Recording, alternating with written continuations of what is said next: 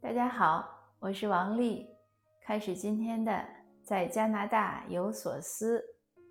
呃，今天呢，分享一个我这几天的小进步，也是一个小收获。这两天呢，我比较开心，呃，因为我明显的感觉到自己在克服一个小小的毛病。什么毛病呢？就是爱抱怨。当然了，我这样一说，可能您觉得挺吃惊的。像我这样每天在这喜马拉雅分享、写公好文章，呃，和读友、听友讨论如何提升认知，我这样的人怎么是个爱抱怨的人呢？之前我自己也没有意识到。呃，也是一两周以前，有一个朋友跟我说事儿的时候，呃，他说到他妈妈九十多岁跟他发脾气，他就说了一句：“他说，你说我怎么总遇到爱发脾气的人？”你也爱发脾气，我妈妈也爱发脾气。我当时觉得我听错了，我说：“你说我爱发脾气？”嗯，他停了一下，他说：“嗯，你反正比较容易，呃，就容易不高兴。那这个事儿呢，我想他也可能是有意说出来，因为不好意思提意见。那既然人家不好意思提，都不得不提出来。”说明是个问题了。正好我送小孩去上学的路上，我就问他：“我说你觉得妈妈是个爱发脾气的人吗？是不是脾气不好？”那我自己当然一直觉得跟孩子平等相处，像朋友一样。呃，他小的时候我吼过他，但是已经痛改前非很多年了。那我小孩呢也比较成熟。他一般呢回答这样问题的时候都很谨慎。他停了一停，他没有马上说。他说：“嗯，你不发大脾气，你不是经常火冒三丈那种，但是你比较喜欢 complain，就是抱怨。我这就觉得更不好了，因为我一直觉得抱怨是个特别不好的习惯。我这么一个擅长于感恩的人，每天都在欣赏生活，我怎么爱抱怨呢？”那可是孩子既然有这样的体会，也应该就是会有这样的事实。我就开始留意了一下，留意之后发现还真没错。这个抱怨是个什么情况呢？我自己就体会，比如说我早上起来，呃，一般要倒杯开水喝，可是一拿水壶呢，空的。我想起来，昨天儿子晚上泡茶，把水壶的水都用完了。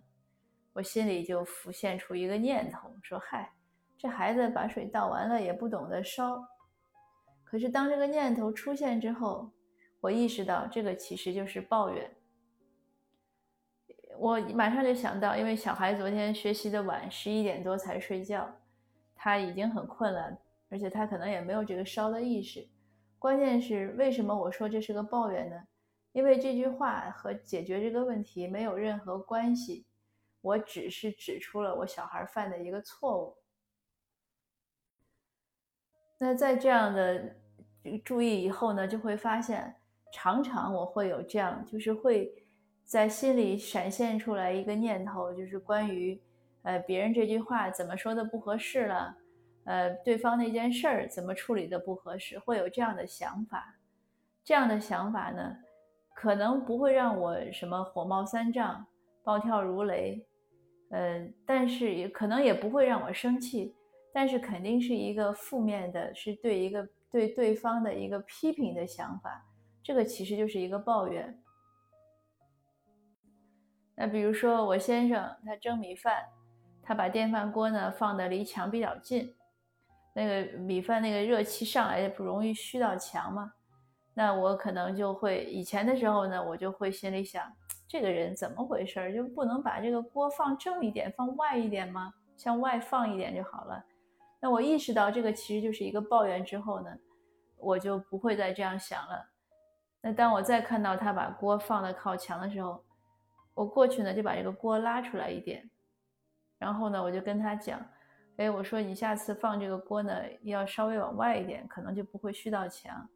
那我先生呢就会说，哎呀，他他当时确实说，他说，哎呀，他说我其实知道这个事儿，有时候呢就是没注意，所以我就让我意识到什么？就是这个事儿，只要你不抱怨了，它就会是另外一种状态和另外一种解决结果。如果我抱怨，我把这，因为我心里是默念的，说他怎么不懂得往外拉。但如果我把这句话说给我先生听，那我先生肯定不乐意啊。每天都是他蒸饭，我什么都不干，我还站在旁边为这么一点小事儿去说，那难道我就不懂得把这个锅拉出来就可以了吗？这么简单一个事儿，何必要去说呢？当我意识到这一点的时候，我就很开心，就是我马上会发现我的生活中清爽了许多。尽管以前我觉得已经是很清爽了，没有太多的这种烦恼呀、忧愁。每天我做我想做的事儿，早晨跑步，呃，做做帮忙做早饭，然后写作，做一些一些必要的家务，然后就是这样一天一天过来，呃，看看书啊什么，觉得很开心，也和一些人聊聊天，做一些就是是和外面会有一些交往呀，会有一些接触。就没有太复杂的问题，每天看到的呢，我自己觉得看到的都是正向的事情，呃，对一些比如说重大的新闻呀，你说美国总统选谁啊这样的问题呢，也会有一些呃不是那么负面的评判。但是呢，当我意识到之前我有抱怨的心态的时候，我就会意识到，就是原来我那些顺畅的生活里面呢，其实还是有沙粒的。那些沙粒呢，会让我一下子，呃，如鲠在喉，会不太舒服。虽然也很多事情会过去，但是也会残留下痕迹。比如说对小孩，就是最简单的一例子。我以前在分享中也讲过很多次，要如何尊重小孩啊，要怎么样。其实还有一点就是不要唠叨他。你不唠叨他的一个一个最大的一个，因为我们。当然，我们也可以说看到一些问题，克制自己不唠叨。但是，如果我们从根源上解决，就是我们怎么去看那个所谓的问题。如果我们觉得那个不是个事儿，或者我们意识到这样的情况下，你就不需要说，那就不会唠叨，而不是说我们认为又是个事儿，又需要说。但是呢，出于这个亲子关系的考虑。呃，出于对他这个青春期脾气的尊重，我们不去说，我们去忍，因为其其那肯定效果不一样。但是你忍呢，其实很难忍的，忍字头上一把刀嘛。谁如果每天去忍这些事儿，也忍不久。那就是这样，比如看到一些问题，就像我刚才讲说，小孩这个喝完水没有烧水，那我觉得，哎，我现在想这个不是个事儿，我烧就完了。因为他不需要，不需要，就是他每一件事儿都百分之百的做的那么标准。就像我自己，我也不可能每一件事儿做的都非常合乎规矩。这个东西应该放哪儿我就放哪儿，这件事儿应该怎么处理我就怎么处理，这个不可能。所以对别人呢，也不能有这样的要求，这是个最简单的道理。所以我也这几天呢，还有另外一个方法克制我的抱怨，就是当我一旦心心里浮出这样的一些。负面的对他人的批评的念头，我马上呢就要想一想，如果我在那种情形下，我会怎么做？我是不是就不会做错？或者甚至都不是说错对，就是说我是不是不会那样做？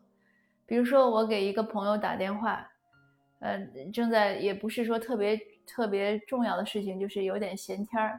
哎，他说：“哎呦，坏了，我的那个锅糊了，我得挂电话了。”他把电话挂了，那也可能我以前会觉得这个人怎么这么，呃，就是这么慌张吧？我我这话还没说完呢，正说我要想说的事儿，你就把电话挂了。但是换上我自己，我就可以想，那如果我的锅糊了，我的锅要着火了，油在锅里，我是不是也会挂电话？就道理很简单。所以好多这这样的事情，你你就是我们把这个事儿想明白了，就用这个方法就能检验出来。就对我来说，可能百分之九十以前要抱怨的事儿都不需要再抱怨。比如我小孩进家，他从车库进来，他把就把鞋脱在那个车库那个就是那个房间里，那他也没有拿。那以以前呢，因为我有时候从那儿去车库呢，总容易被他的鞋绊着。